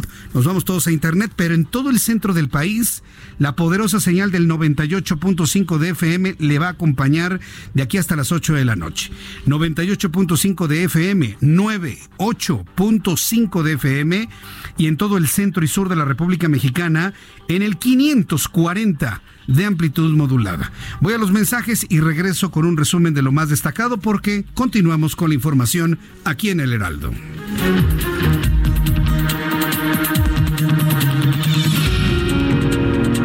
Escuchas a Jesús Martín Mendoza con las noticias de la tarde por Heraldo Radio, una estación de Heraldo Media Group. Escucha las noticias de la tarde con Jesús Martín Mendoza. Regresamos.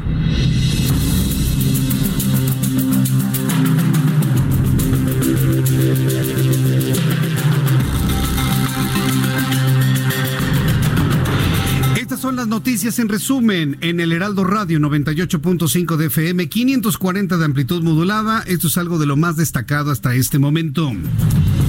El próximo lunes inicia una nueva era en los medios de comunicación. El Heraldo Media Group anuncia el arribo del Heraldo Televisión a televisión abierta a través del 10.1 de su televisor. Como no ha sucedido con ningún otro medio de comunicación en el país, el Heraldo crece y aunque ya estamos en televisión abierta a través del 28.1, la invitación es para que a partir del próximo lunes sintonice su televisor en el canal 10 en el 10.1.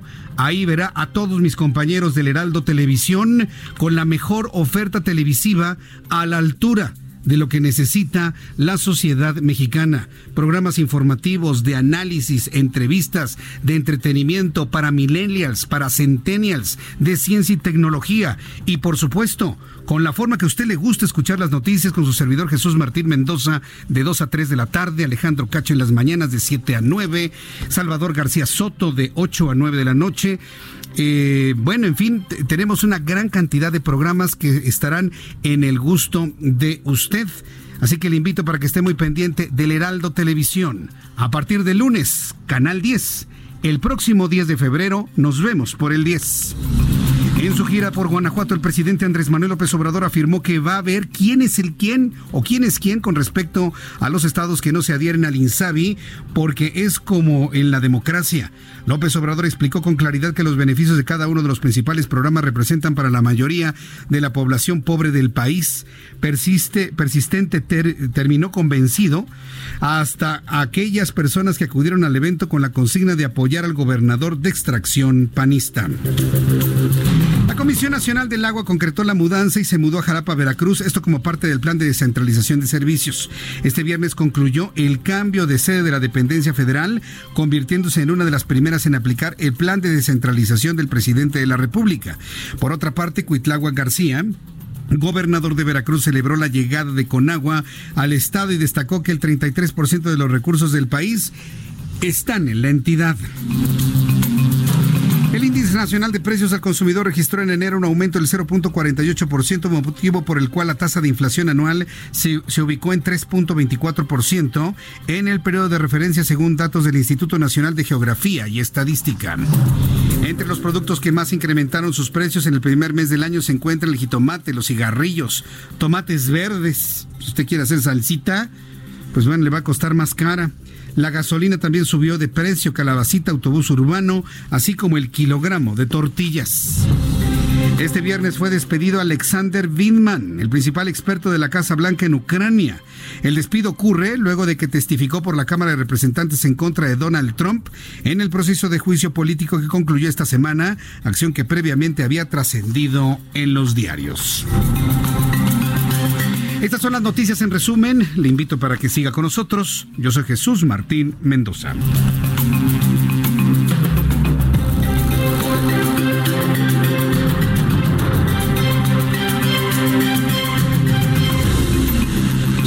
Son las 7.3, bueno ya las 7.4, las 19 horas con 4 minutos hora del centro de la República Mexicana. Escuche usted el Heraldo Radio. Esta frecuencia donde usted me escucha es el 98.5 de FM. Hay muchas personas que, por ejemplo, nos han redescubierto, nos han vuelto a encontrar en la FM. ahí está, quien me daba las noticias durante tantos años en la tarde. Aquí estamos, le agradezco mucho que nos haya encontrado pero no necesariamente saben la frecuencia. Entonces, yo le invito para que la comente, la trascienda, la comparta con sus amigos, familia, compañeros de trabajo, en fin, con quien usted conozca. Esta frecuencia es el 98.5 de FM.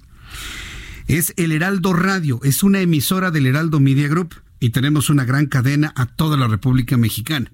Estamos también en AM, en amplitud modulada, en el 540 de amplitud modulada en todo lo que es el centro y sur de la República Mexicana. Bien, vamos a entrar en comunicación con nuestros compañeros reporteros urbanos. En unos instantes voy a leer algunos de sus comentarios que me llegan a mi cuenta de Twitter. Me parece interesante abordarlos. Pero antes empezamos con mi compañero Daniel Magaña. ¿En qué zona de la ciudad te encuentras, Daniel? Adelante, muy buenas tardes. Buenas noches ya. Así Jesús Martínez, pues para darte cuenta que se han retirado este grupo de manifestantes que se ubicaban en la zona del anillo periférico sur, afectando un poco antes de llegar hacia pues la zona de eh, la Comisión Nacional de Derechos Humanos, la zona de Luis Cabrera.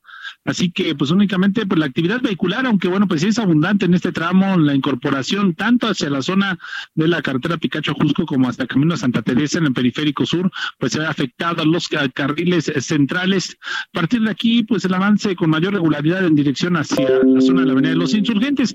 Aquí, bueno, pues eh, precisamente se han colocado estos eh, módulos de pues, la Secretaría de Seguridad Ciudadana eh, debido a los robos que se presentaban, los maleantes aprovechando pues circulación muy lenta en esta zona de pues insurgentes y la zona del periférico sur. Bueno, pues aprovecharon esta situación, así que pues, solamente hay que tener cuidado al transitar en esta zona en dirección también hacia la zona de hospitales de Tlalpan. El reporte, muy buenas noches. Gracias por la información, Daniel Magaña. Vamos con nuestro compañero Israel Lorenzana. Adelante, Israel. Jesús Martín, gracias. Nosotros nos hemos desplazado a bordo de las motocicletas hasta la zona del circuito Plaza de la Constitución. Hay que tomar en cuenta que está cerrado 20 de noviembre y también un tramo a partir de 20 de noviembre y con dirección hacia Pino Suárez, como cada fin de semana, elementos de la Secretaría de Seguridad Ciudadana pues vuelven totalmente peatonal. El circuito Plaza de la Constitución únicamente transitan vehículos que ingresan de 5 de mayo con dirección hacia Pino Suárez y pasan precisamente frente a la Catedral Metropolitana y también frente a Palacio Nacional. Hay que manejar con mucho cuidado para quien se desplaza con dirección hacia la zona de Garibaldi. Sin duda alguna, el ex central se presenta como una buena alternativa procedente de Fray Servando y de Iztazaga. Y en el sentido opuesto, para quien va con dirección hacia la zona de viaducto, hay que recomendarles utilizar la calzada La Villa. Jesús Martín, la información que te tengo. Muchas gracias por la información, Israel Lorenzana. Hasta luego. Hasta luego, que te vaya muy bien. Quiero informarle a las personas que nos están escuchando que se ha puesto en contacto con nosotros a través de nuestro número telefónico de WhatsApp. Se ha puesto en contacto el doctor Jorge Ramos, subdirector de prevención del ISTE. Me está escribiendo para decirme, me pongo a las órdenes de Talía y de su mamá para ver el caso de la falta de medicamento.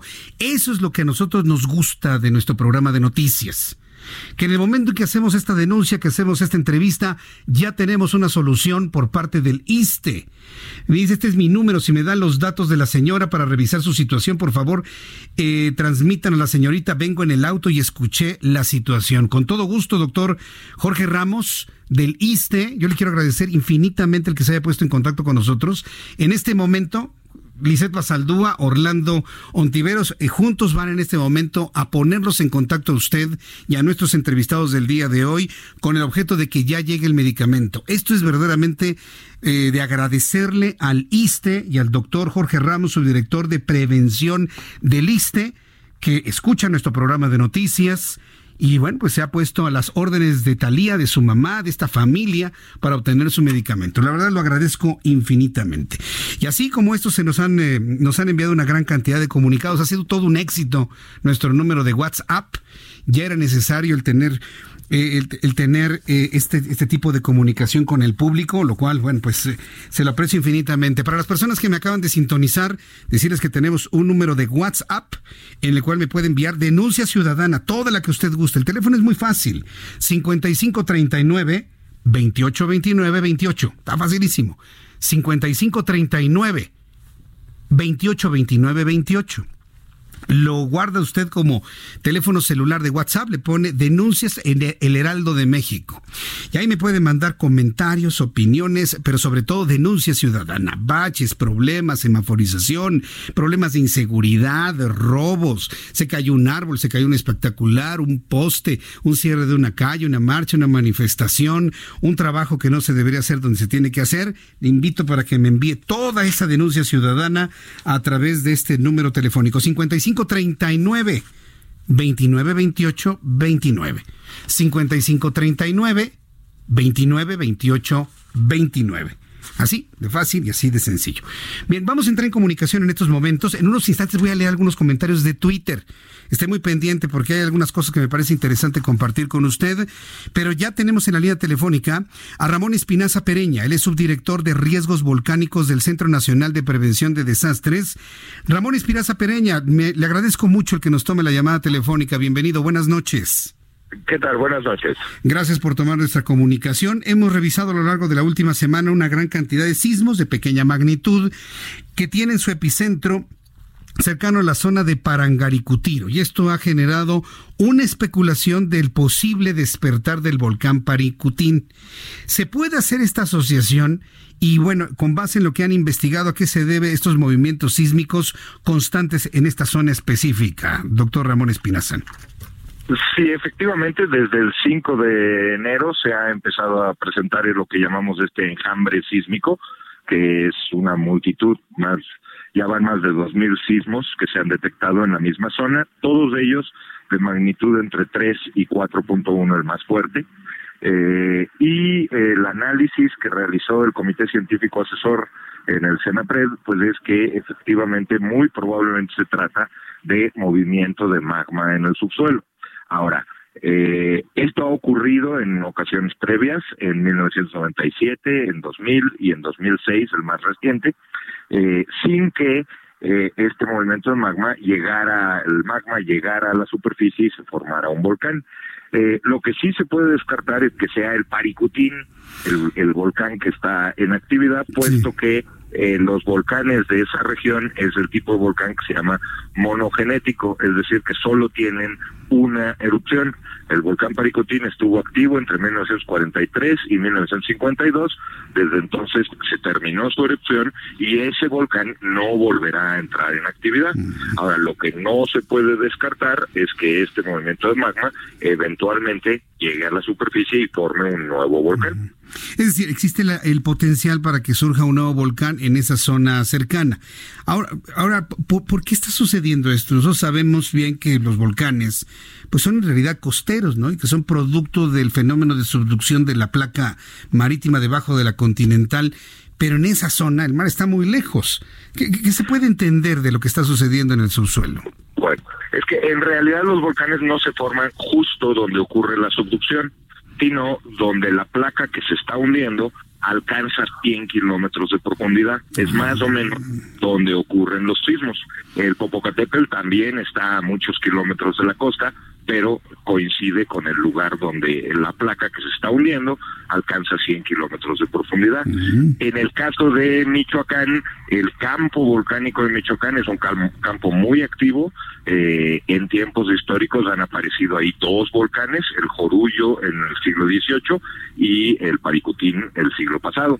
Eh, entonces no sería raro que ahí, en esa misma región, naciera un nuevo volcán. De hecho, ese campo volcánico está considerado muy activo, se, identifican más de mil edificios volcánicos distintos y por lo tanto es de esperarse que en esa región puedan nacer volcanes nuevos.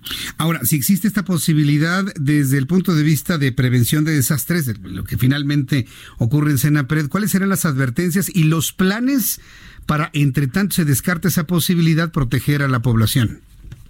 Bueno, lo primero que la población es importante que sepa es que los volcanes, los sismos que están ocurriendo en este enjambre son muy leves. Son sismos, como ya dije, de magnitud entre 3 y 4.1, que solamente los más fuertes, los de 4.1, pudieran llegar a ser percibidos por la población. Entonces, en sí, el enjambre sísmico no representa un peligro para la población ni para las construcciones. Eh, ¿Qué se está haciendo? Bueno, se está en conjunto con el Instituto de Geofísica de la UNAM, con el Instituto de Ingeniería también de la UNAM, el Servicio Sismológico, las universidades de Colima y de Michoacán, entre todas estas instituciones, incluido el CENAPRED, se están instalando equipos eh, sísmicos nuevos, eh, se están eh, instalando otros aparatos para poder precisar muy bien de qué se trata, si efectivamente se trata de movimiento de magma y si este magma está ascendiendo y en caso de que se vea que efectivamente puede darse el nacimiento de un volcán, precisar con mucho más detalle dónde ocurriría esto para entonces poder hacer planes de eh, atención. Mientras no sepamos dónde va a nacer el volcán, pues es muy difícil hacer específicos. Mm, totalmente de acuerdo. Ahora, revisando la información del Servicio Sismológico Nacional, hace algunas horas el propio sismológico da un informe eh, con un corte a las 5 de la mañana de hoy, 7 de febrero, en donde se contabilizan 2.622 eventos de secuencia sísmica desde el 5 de enero en Michoacán en las magnitudes que usted nos ha comentado. 2.622 eventos eh, sale completamente de lo normal, ¿no es así? En, una zona específica. Eh, no cuando se trata de un enjambre sísmico. Como ya mencioné, en 2006 hubo un enjambre similar, no tan grande, no tuvo dos mil y pico, dos mil seiscientos, este, fueron alrededor de mil eventos, pero no, no es, no es algo que realmente pueda considerarse extraordinario. Es, como digo, es una zona sísmicamente activa, volcánicamente activa, entonces es, es posible esperar que, que, que nazca ahí un nuevo volcán. Y obviamente el nacimiento de un nuevo volcán tiene que ir precedido por mucha actividad sísmica, pues que es que consiste precisamente en que el magma se va moviendo, se va abriendo camino, rompiendo roca y, y ese es eh, el origen de estos sismos. Bien, pues eh, no nos resta más que estar al pendiente de cómo se va desarrollando esto, observando los epicentros de estos 2.000 eventos. Veo que se, se juntan en el noroeste de la ciudad de Uruapan, al occidente del lago de Siragüen. Eh, Así es, estas zonas y el entre Uruapan y el y presidente el pico de el Paricutín. Eh, esa es la zona donde se están donde se están observando este, este enjambre. Este enjambre es una zona evidentemente agrícola, ¿no? Es decir, podría surgir si esto finalmente ocurre, eh, podría surgir en, uno de los campos agrícolas que vemos aquí en esta zona, al norte de la ciudad de Uruapan, ¿no es así? Eh, podría ser. El, el núcleo, el lugar donde más densidad de sismos hay es al noroeste de Uruapan y en realidad esa zona es inmediatamente al norte del nuevo San Juan Parangaricútiro. Eh, esa zona es boscosa en particular. Boscosa. Pero también, pero también hay, hay zonas este, agrícolas. Si esto llega a suceder, desde el punto de vista geológico, va a ser un evento extraordinariamente interesante. Digo, estoy seguro que, que la verdad, digo, no va a provocar ningún desastre, ni mucho menos en caso de que llegara a ocurrir, pero va a ser impresionante y muy interesante ver el nacimiento de un volcán en estos tiempos. Si ocurre, bueno, pues con Senapred y con los científicos estaremos en comunicación para ir observando este desarrollo. Por lo pronto, yo le agradezco mucho, eh, doctor Ramón Espinaza Pereña, que me haya tomado la llamada telefónica aquí en el Heraldo Noticias. Muchas gracias. Estamos para servirles. Hasta luego, que le vaya muy bien. Hasta luego. Es el subdirector de riesgos volcánicos del Centro Nacional de Prevención de Desastres. ¿Escuchó usted? Buenísimo. No, no, no, es, es una extraordinaria noticia. Digo, no, no porque queramos que nazca un volcán, pues imagina ser testigos esta generación, esta generación del nacimiento de un volcán. Si usted revisa la historia, y sobre todo para nuestros amigos que nos escuchan en Michoacán, la historia que envuelve el nacimiento del Parangaricutín, sí, del Paricutín, en Parangaricutino, ya, ya, ya, ya. Es que es un juego de palabras. No te rías, dice. Bueno, el caso es que, es que está muerta de la risa de cómo. Vea, ya te dio un toque. Ándale, ya te dio un toque para que veas. Es verdaderamente interesante cómo nació y cómo el hombre que descubrió en su campo agrícola empezó a ver que salía humo empezó a salir así como que un vapor de la tierra y ahí donde salió se convirtió en un volcán que dejó completamente sepultado debajo de toneladas de, roca basáltica todo el pueblo de Parangaricutiro.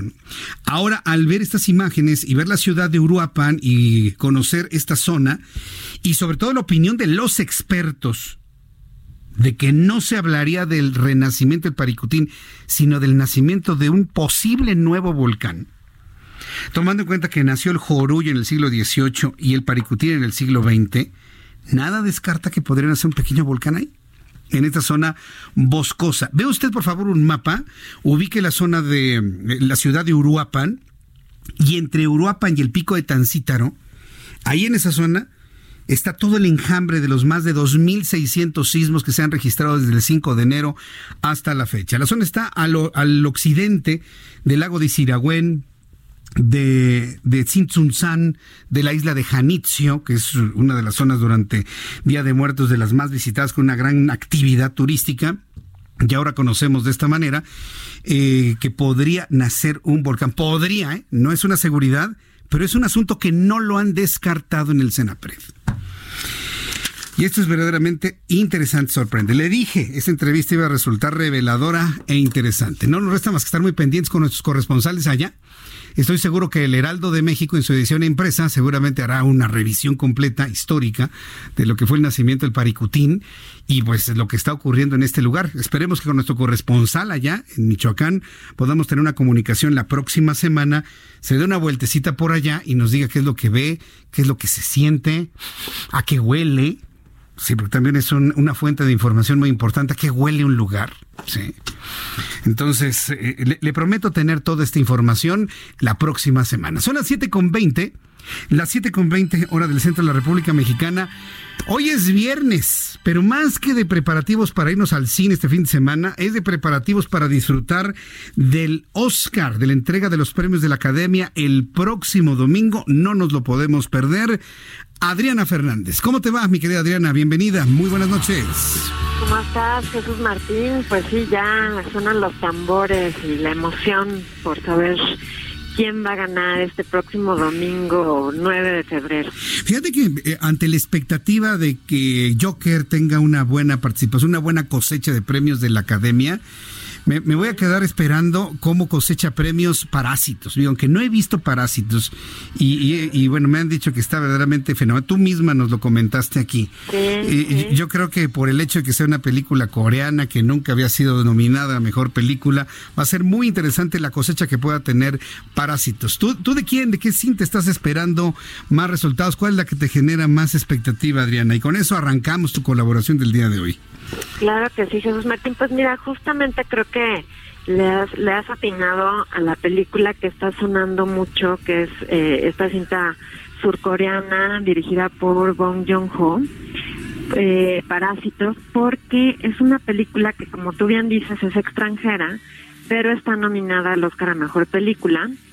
Allí la disyuntiva es ver si sí logra ganar el Oscar a Mejor Película Extranjera, lo cual haría historia, porque nunca en los 92 años que se ha entregado el Oscar una película extranjera o en idioma extranjero ha ganado a mejor película o si nada más se quedará con el Oscar a mejor película internacional, que es como le dicen ahora al Oscar a mejor película en idioma extranjero, ¿no?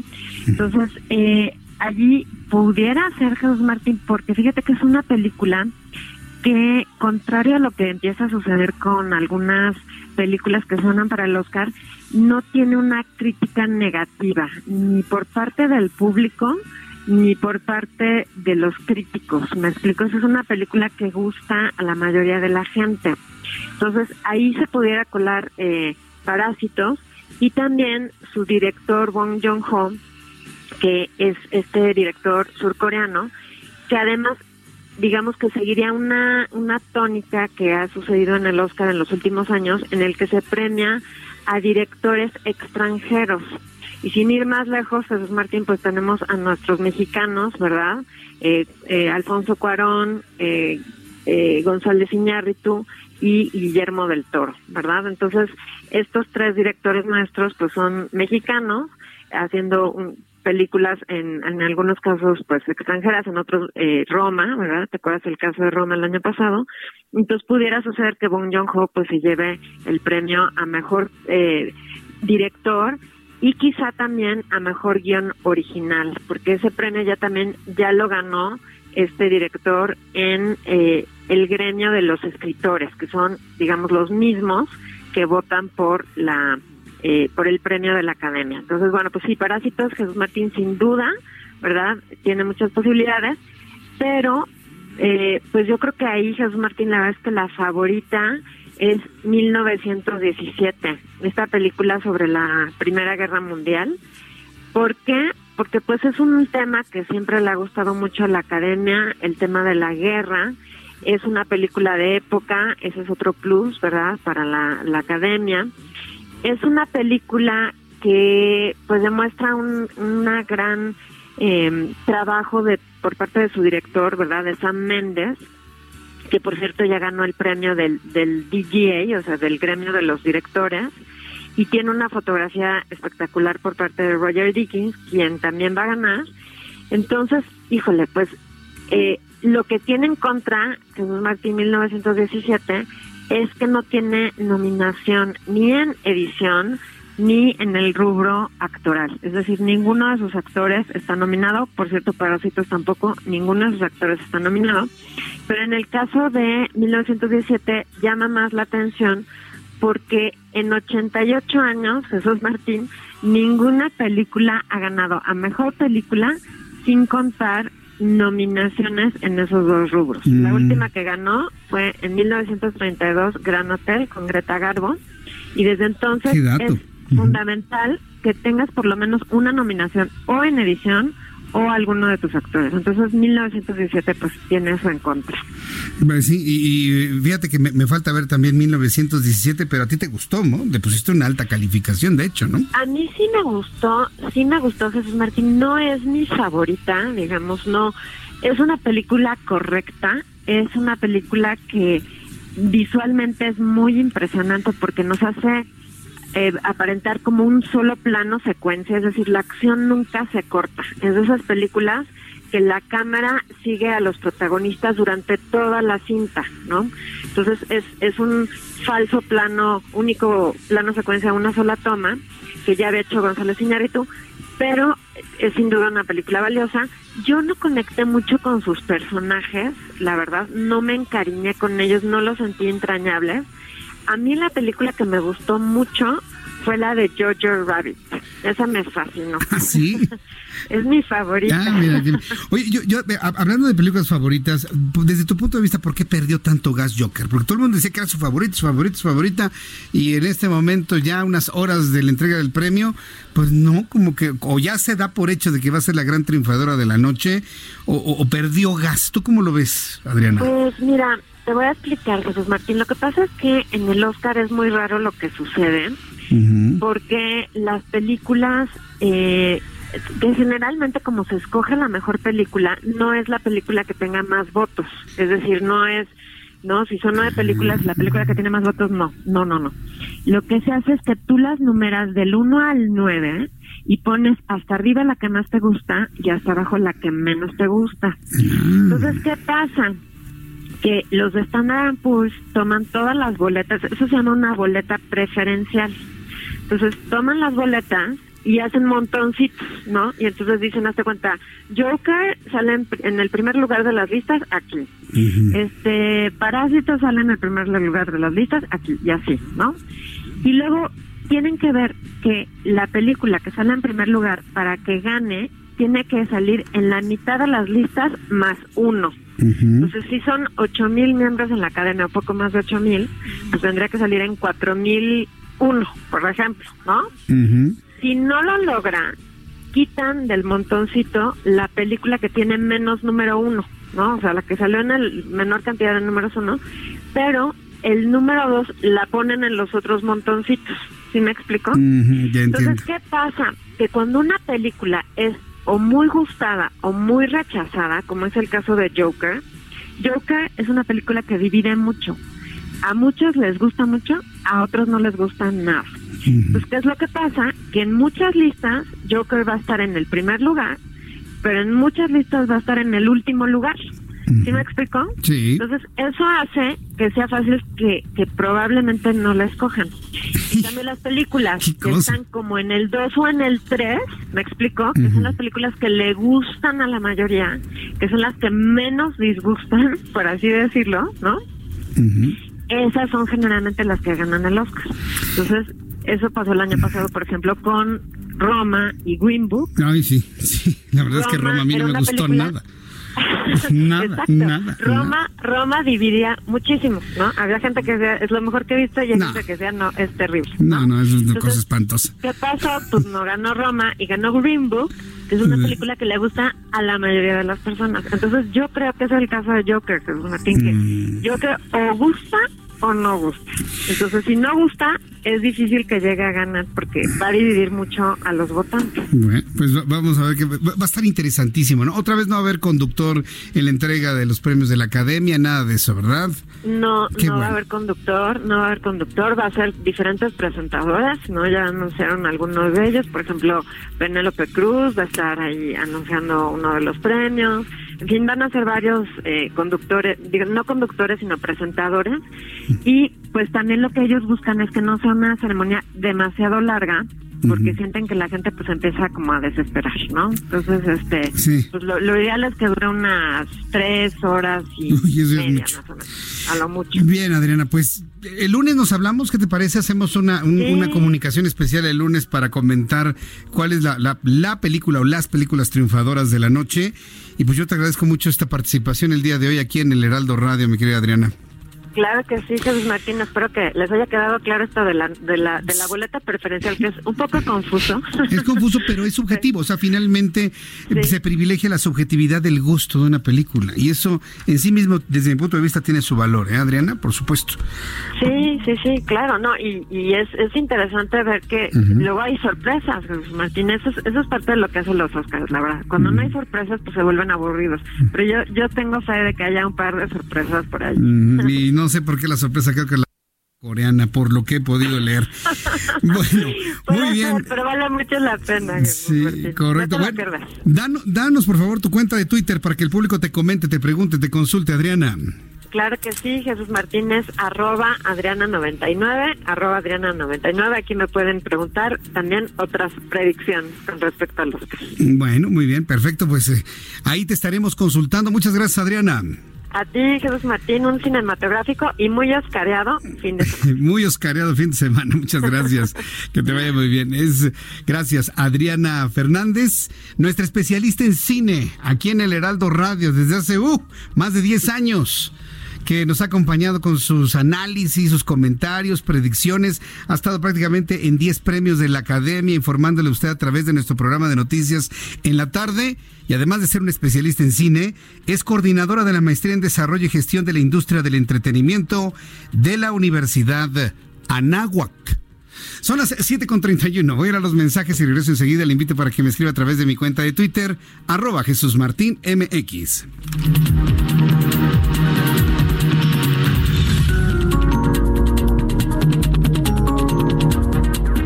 Escuchas a Jesús Martín Mendoza con las noticias de la tarde por Heraldo Radio, una estación de Heraldo Media Group. Escucha las noticias de la tarde con Jesús Martín Mendoza. Regresamos.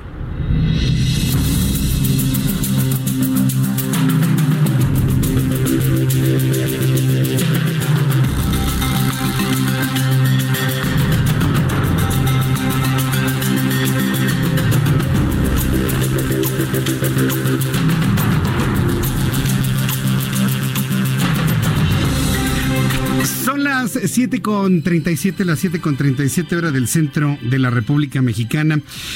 Eh, eh, me escribió Efren de Jesús Peña y me dice Jesús Martín, buenas tardes, mañana en tu programa de la mañana, en tus redes sociales, le podrías preguntar a Ian qué opina sobre lo del cráneo roto challenge y si sus amigos lo han intentado. Sí, mañana platicamos con Ian, mañana voy a platicar con Eva sobre estos challenges o retos o grabaciones de videos en TikTok. Va, a ser muy interesante conocer de los, de los niños, sobre todo de Ian, que está en quinto de primaria, de Eva, que está en segundo de primaria, saber si ese tipo de, de, situaciones se están realizando en México. Recuerde que lo del muchacho que murió debido a la fractura de cráneo en este video que ha conmocionado en nuestro país es, era venezolano de la Escuela Santo Tomás de Aquino. Y bueno, pues ha tenido un efecto muy importante en las escuelas privadas, fundamentalmente de nuestro país, aquí en México. Mañana le preguntamos a Ian Eva, mañana en la mañana. Eh, sobre su opinión de este tipo de retos, sobre el asunto del bullying, sobre todo del, de, las agresiones que puede haber en las escuelas. Va a estar muy, muy bueno, no se lo vaya a perder. Bien, vamos a entrar en comunicación con Marco Antonio Baños. Marco Baños es consejero del Instituto Nacional Electoral y ayer en la tarde hubo una sesión extraordinaria del INE en donde fue reelegido Edmundo Jacobo Molina, lo, que algunos consideran, bueno, algunos comentaristas que están más cargados de un lado, que fue un, un eh, madruguete del INE, pero pues es atribución finalmente del Instituto Nacional Electoral. Marco Antonio Baños, me da mucho gusto saludarlo, bienvenido. Jesús Martín, qué gusto saludarlo. Muy buenas noches para todos. Ah, explíquenos cuál fue la razón de la reelección de Edmundo Jacobo Molina, cuál fue la razón, por qué se hizo esto ahora cuando se está a punto de renovar a cuatro consejeros electorales en el INE. Bueno, para empezar, el secretario ejecutivo tiene eh, una designación por parte del, de los consejeros electorales que nos reunimos y votamos en el Consejo General del INE. Este cargo eh, se ocupa por seis años y la ley dice que quien lo ocupe tiene la posibilidad de ser reelegido una sola vez por un periodo adicional de otros seis años. Eh, Edmundo Jacobo estaba, está concluyendo el primer periodo de los seis años. Lorenzo Córdoba, como presidente del instituto, tiene la facultad de proponer la ratificación de Edmundo Jacobo y fue justamente lo que hizo. Eh, hay quienes han señalado que hay un adelanto respecto de de la designación de los cuatro eh, consejeros electorales que entrarán en funciones a partir de los primeros días del mes de abril, pero en rigor no es así. Se trata simplemente de una decisión interna del Instituto Nacional Electoral. Aquí no interviene la Cámara de Diputados, ni la Cámara de Senadores, ni el gobierno, ni los partidos políticos. Es una decisión que se toma en ejercicio de una facultad expresamente señalada en la ley y que le corresponde al presidente del INE eh, proponerle al Pleno del, Instituto Nacional Electoral. Eso fue lo que ocurrió ayer. No eh, advertimos que exista ningún tipo de madruguete o que se quiera, eh, digamos, tomar una decisión que no considere la posibilidad de, de, voto de los nuevos consejeros. Cuando ellos lleguen, se podrán sentar con Lorenzo Córdoba a revisar los nombramientos de la institución. Eso es una posibilidad que siempre está para que eh, todo mundo esté tranquilo y no eh, se considere que hay aquí ningún tipo de violación de carácter legal, porque además no lo hay. sea, el procedimiento de ratificación se pegó a la ley y eso fue lo que hicimos ayer. Correcto. Ahora bien, eh, todos sabemos que en la renovación de cuatro consejeros electorales y tomando en cuenta la configuración que tiene actualmente el Congreso de la Unión y luego en el año 2023 la renovación de otros cuatro más, donde algunos presumen que una vez Morena tendrá mano, ¿no? Para elegir a los consejeros y presumiendo de que el INE esté prácticamente en las manos, en las voluntades de 8 de 11 consejeros. Esta Secretaría Ejecutiva que se acaba de reelegir en Edmundo Jacobo Molina busca de alguna manera equilibrar lo que vendría hacia el futuro. Marco Baños. Lo que nosotros estamos este, planteando es que estamos a punto de empezar el proceso electoral del 2020-2021 y hay que tomar decisiones que garanticen el adecuado funcionamiento del instituto en la organización de esas elecciones. Hay 15 gubernaturas, entre otras eh, responsabilidades públicas en juego, y entonces eh, necesitamos que la Secretaría Ejecutiva tenga continuidad, que exista un funcionario como es el caso de Jacobo Molina, que tenga experiencia, que haya demostrado eficacia operativa y técnica a lo largo de estos de estos años. Eh, entiendo que Lorenzo Córdoba está eh, eh, convencido de que esta es una excelente opción. Los consejeros que lo acompañamos allá en la votación también lo estamos respecto de las capacidades del mundo Jacobo Molina, pero vuelvo a insistir, ya en la Cámara de Diputados en unos días tendrá que entrar al desahogo del procedimiento de la renovación de los nuevos consejeros. Aspiramos a que vengan personas que tengan perfiles adecuados, conocimientos en la materia y que se apeguen a los principios de imparcialidad en la organización de las elecciones. De entrada, esta no es una decisión de madruguete ni de adelanto, es una decisión que le da continuidad al trabajo del instituto con un funcionario que ya se ha venido desempeñando aquí en esta responsabilidad eh, desde hace varios años. Entonces, simplemente hemos colocado sobre la mesa estos elementos de orden técnico para poder ratificarlo.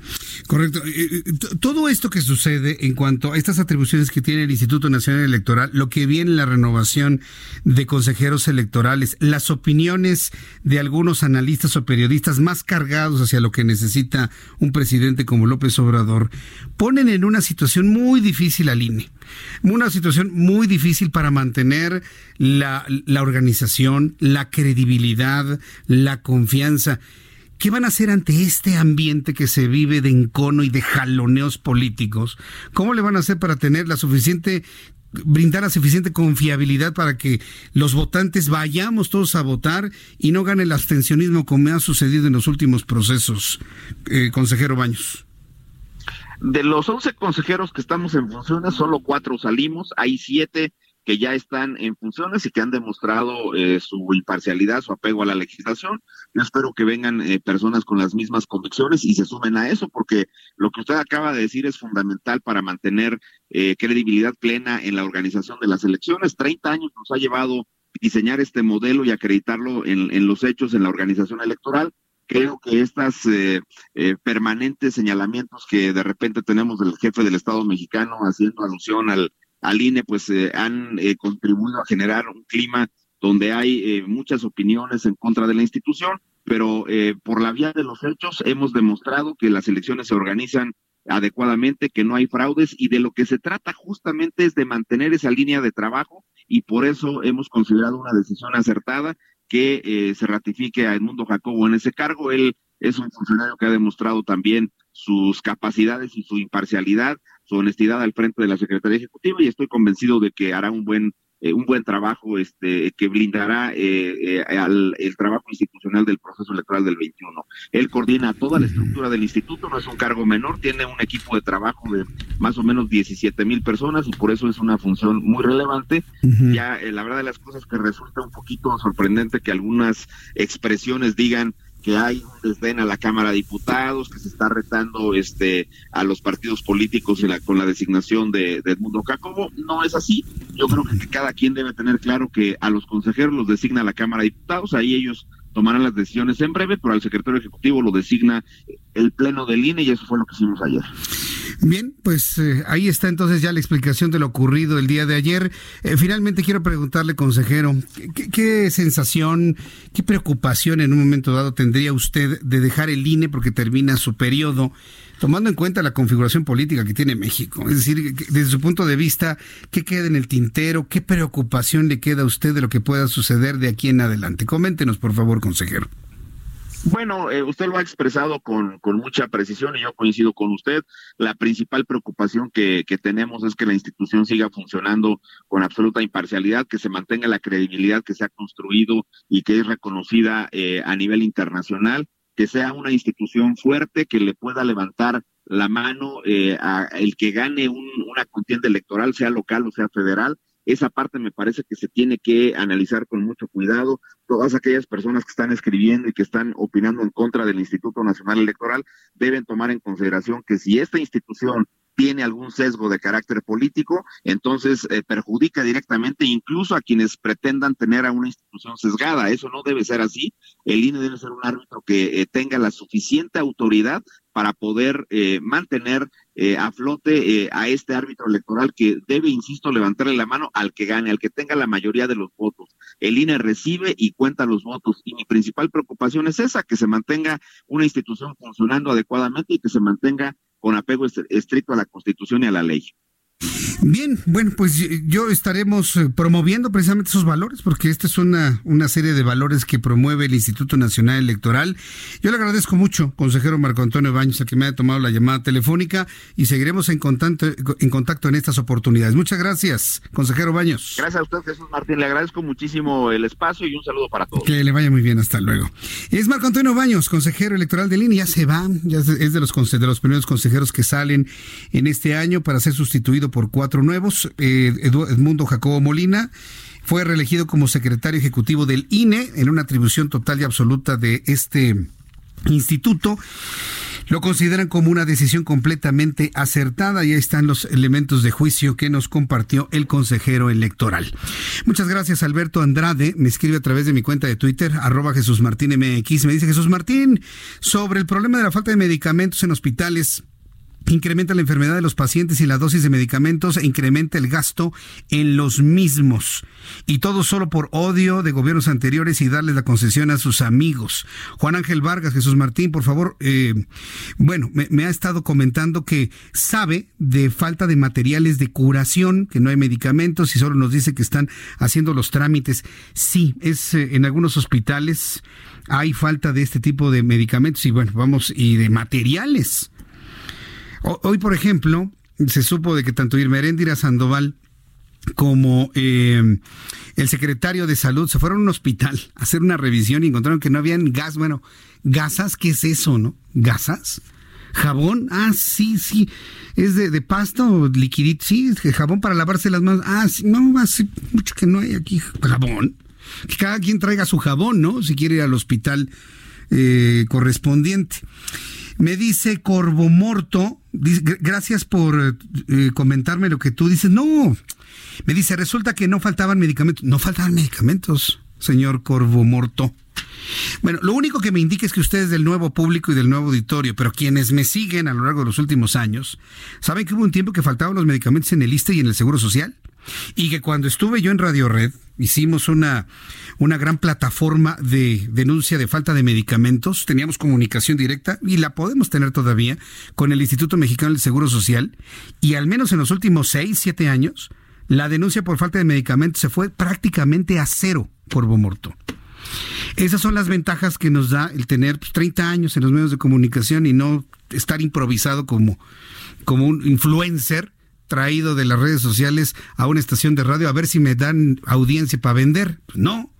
Se trata de tener una trayectoria en la cual uno conoce el contexto de las historias de nuestro país y que hemos sido copartícipes en la solución de las mismas. Así que Corvo Morto, ahí sí, perdóname, pero el que sabe más sobre esto es tu muy humilde servidor aquí en el Heraldo Radio. Eh, Chávez, licenciado Iván Chávez, me dice Jesús Martín, la madre con cáncer debe promover un amparo indirecto por la violación a su derecho a la salud. Me pongo a la orden para hacerlo sin costo. Hay que sentar un precedente, me dice el abogado Iván Chávez. Muchas gracias. Ya se comunicaron con nosotros del ISTE. Ahora que termine el programa de noticias, me voy directamente a comunicarme con las autoridades del ISTE que ya se pusieron en contacto con nuestro programa para atender el problema de la falta de medicamentos de la mamá de Talía. Faltan 10 minutos para que sean las 8 y me da un enorme gusto saludar a la doctora Norma Corado, Norma Corado, investigadora de la Universidad Nacional Autónoma de México. Cada 15 días nos trae sus temas de ciencia y tecnología. Bienvenida, doctora Corado. ¿Cómo ha estado? ¿Bien? Bien, muy bien, muy bien. Qué, bueno. ¿Las vacaciones bien? Bien, las vacaciones. Por eso como que tengo la sensación que hace mucho que no nos vemos, es que estuve de vacaciones un año. no, una semana nada más. Bueno, ¿qué, tenemos para el día de pues hoy, doctora? Hoy les quiero platicar, no sé si alguna vez se han preguntado cómo se hace el reconocimiento de una especie. ¿Cómo decimos los biólogos que tenemos una nueva especie? Ah, por quien lo descubrió, ¿no? Por quien lo descubrió, pero a veces no es nada más así tan sencillo. Y hoy lo que les quiero platicar es, eh, bueno, en la Gaceta de la Universidad este mes salió un reportaje acerca de un nuevo fírido, un nuevo, una nueva estrella de mar, un primo de la estrella de mar que encontramos. ¿Un qué? ¿Fírido? ¿Cómo? ofiórido. Ofiórido. Sí, un ofiórido marino que se encontró en, una, en un cenote en la isla de Cozumel.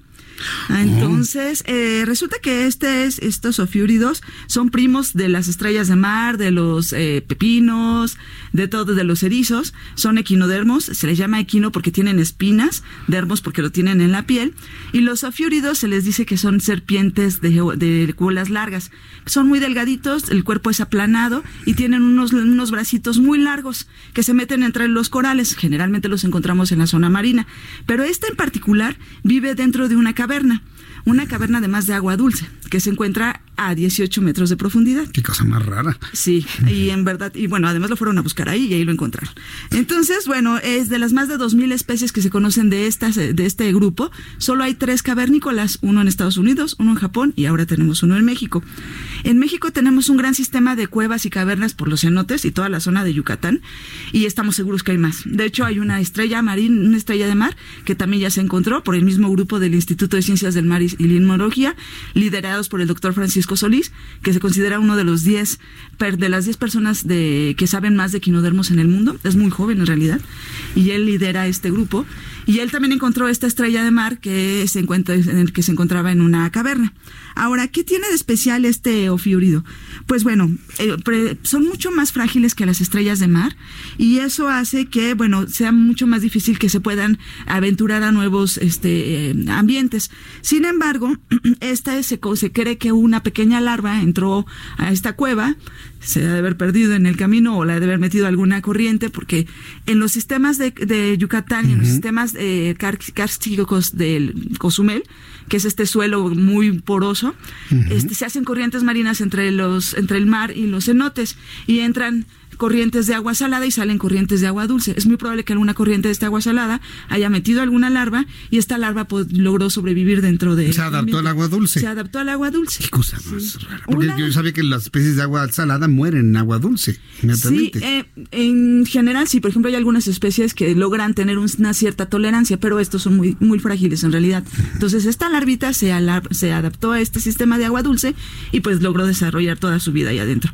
Eh, se cree que es... Eh, um, es de violicense porque vive en una zona donde hay totalmente luz, totalmente oscuridad perpetua. Entonces, para que se puedan mover y puedan atraer este organismos que puedan depredar, pues se cree que pueden ser bioluminiscentes, consumen toda la materia orgánica que se encuentra dentro de estos sistemas y bueno, eso ayuda además a, a equilibrar estos sistemas que también son muy frágiles. Los sistemas cavernícolas de cenotes y cuevas que hay en estos en estas zonas son muy frágiles. Es muy fácil que algo que cambiemos haga que cambie totalmente esta, este, este sistema. Entonces, bueno, pues estos son, se, son acerca una, uno de los ejemplos de cómo se puede hacer. Ahora, por ejemplo, esta especie la encontraron en el 2016 en una exploración que hicieron los investigadores Para hacer esa exploración tienen que bucear, además tenían que bucear en una zona de cuevas y cavernas. Hay que llevar un equipo especial y pues tienen que estar preparados también para eso. Tomaron muchas especies, encontraron ahí esa especie y la encontraron en el 2016, pero han pasado más de tres años para que la puedan validar. Hay muchas pruebas que se tienen que hacer para hacer eso, ¿no? A, a mí lo que me sorprende de esta noticia es cómo la vida se abre paso. ¿eh? Sí, así es. Sin luz, con poco oxígeno, eh, en agua dulce, en agua salada, en una cueva, de manera frágil. De muy frágil. En nuestro planeta la, la, la, vida se abre paso por donde sea y eso es lo sorprendente de un descubrimiento como este. Sí, y de hecho ellos lo que hicieron, porque trataron de ver todo su sistema, a qué está emparentado, pues resulta que su emparentado más cercano está en una zona de Mahahual, que es por la zona de Chinchorro. En realidad está bastante lejos. Esta especie todavía no termina de, de consolidarse, todavía le falta hacer unas pruebas científicas, todavía no tiene nombre científico. Entonces, bueno, así es como nosotros los biólogos encontramos estas especies. Una vez que las encontramos, además, ¿qué hacemos? Las metemos a las colecciones biológicas. Y la clasificamos, y en el caso de México la clasificamos como endémica, ¿no? Es una especie totalmente, totalmente endémica. endémica. No muy hay bien. ningún otro registro. Eso fue una de las cosas muy importantes que le hicieron los investigadores. A ver si en la próxima participación, doctora, nos trae una fotografía para saber cómo luce, si es que ya existe fotografía sí, claro, sí de, de, este, de este ser, ¿sí? Sí, muy bonito. Eh, para poderlo presentar tanto en televisión como en radio. La verdad es que será muy interesante conocerlo como resultado del trabajo de investigación de investigadores mexicanos. Y, es, y exploración mexicana. Exploración mexicana. Eso se hace mucho.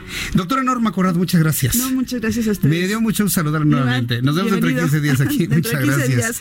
Faltan cinco hasta minutos luego. para. Hasta luego, gracias. Faltan cuatro minutos para que sean las 8 de la noche. Ya nos vamos.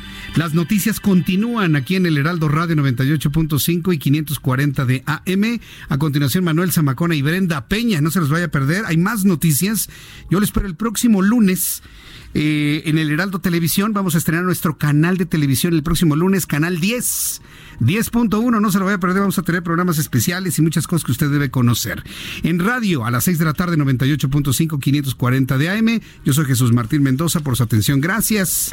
Hasta el próximo lunes.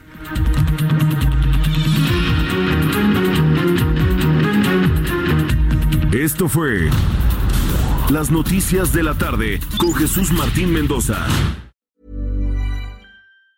Planning for your next trip? Elevate your travel style with Quince. Quince has all the jet setting essentials you'll want for your next getaway, like European linen, premium luggage options, buttery soft Italian leather bags, and so much more. And it's all priced at 50 to 80% less than similar brands. Plus, Quince only works with factories that use safe and ethical manufacturing practices. Pack your bags with high-quality essentials you'll be wearing for vacations to come with Quince. Go to quince.com slash trip for free shipping and 365-day returns.